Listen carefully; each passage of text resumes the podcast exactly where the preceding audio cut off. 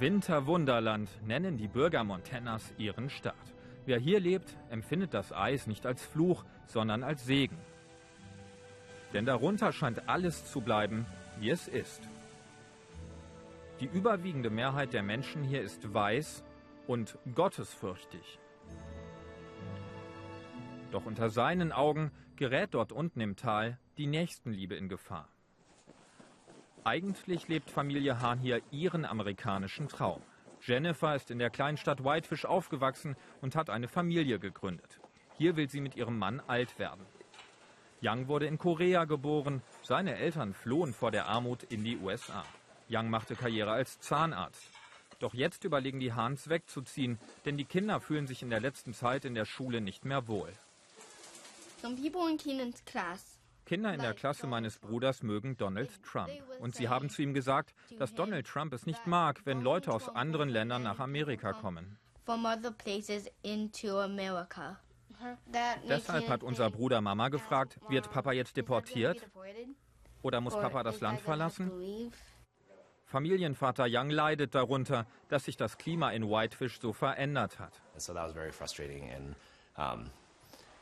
Das war sehr frustrierend und hart. Ich denke, die Kinder, die das gesagt haben, haben das irgendwie irgendwo aufgeschnappt. Aber wahrscheinlich haben sie das von Erwachsenen gehört.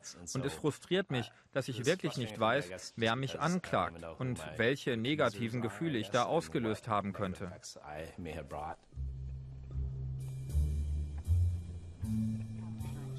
Um ein Zeichen gegen den Hass zu setzen, macht sich die ganze Familie Hahn auf den Weg zu einer Demonstration in der Stadt. Auch Hillary und ihre Tochter Sonali werden an der Kundgebung teilnehmen. Ihre Familie ist jüdischen Glaubens. Ihr Großvater überlebte in Deutschland ein Konzentrationslager. Sie schreibt an einer Rede, die sie halten möchte, um an die Geschichte der Verfolgung ihres Großvaters durch die Nazis zu erinnern. Denn sie erlebt in diesen Tagen, wie im Internet Hetze gegen jüdische Freunde von ihr in Whitefish betrieben wird.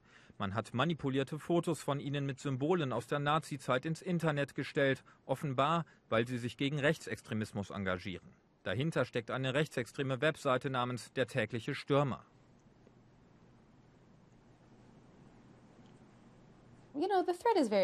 Diese Bedrohung ist sehr real und diese Leute sind sehr unheimlich. Sie sind voller Hass, meistens bewaffnet und ziemlich gefährlich. Aber diese Bedrohung existiert in jedem Staat, nicht nur in Montana in every state, not just Montana. Auch wenn sie damit riskiert, selbst ins Fadenkreuz der Neonazis zu geraten, Hillary will unbedingt ihre Rede halten. Bist du schon aufgeregt? Oh, ich bin sehr aufgeregt.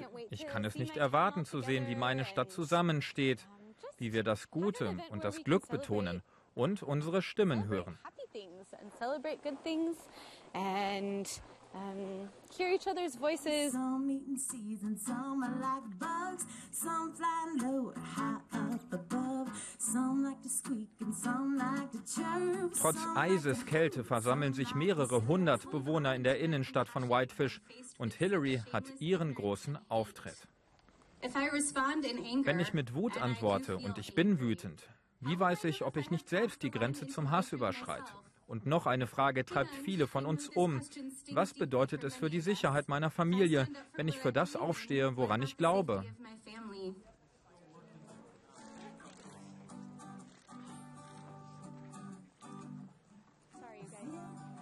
Hillarys Rede hat Familie Hahn begeistert. Es macht mich wirklich stolz, hier zu sein. Ich bin beeindruckt, wie viele Leute trotz minus 10 Grad gekommen sind, wie gut das hier organisiert ist. Und ich bin dankbar, dass die Polizeibeamten das Ganze hier beschützen.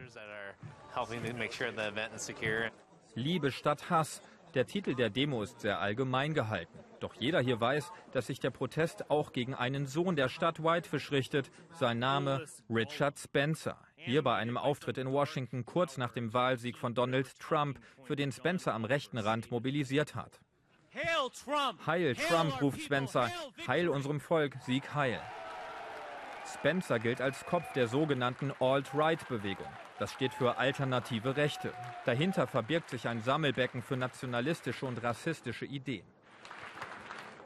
Nur noch ein Fluss trennt Spencer vom Zentrum der Macht. Hier in Washingtons Nachbarstadt Alexandria hat er gerade ein Büro eröffnet, um besser Einfluss auf die neuen Machthaber ausüben zu können. Spencer gibt sich auf den ersten Blick gern freundlich und kultiviert. Doch im Interview lässt er keinen Zweifel daran, dass auch diese Familie aus seiner Sicht in den USA nichts zu suchen habe. Es sind nicht unbedingt nur Vergewaltiger oder Kriminelle. Viele von ihnen sind sicherlich gute Leute. Aber es ist nicht ihr Land, es ist unser Land. Du kannst der großartigste Mensch unter den Lebenden sein oder ein Genie, aber du wirst hier nicht sein, denn dieses Land ist unseres. Wir sprechen Spencer auf die Bürger seines Wohnortes Whitefish an, die im Internet beleidigt und bedroht werden, weil sie sich in Gruppen wie Liebe lebt hier gegen seinen Rechtsextremismus engagieren. Spencer sagt zwar zunächst, er habe mit Aktivitäten des täglichen Stürmers nichts zu tun, doch dann sind wir über die Offenheit seiner Antwort überrascht. All diese Trolle vom täglichen Stürmer kamen nicht ohne Grund. Sie haben Whitefish nicht einfach aus dem Hut gezaubert. Der Grund war, dass jüdische Anführer von Gruppen wie Liebe lebt hier oder dem Netzwerk Menschenrechte in Montana mich angegriffen haben.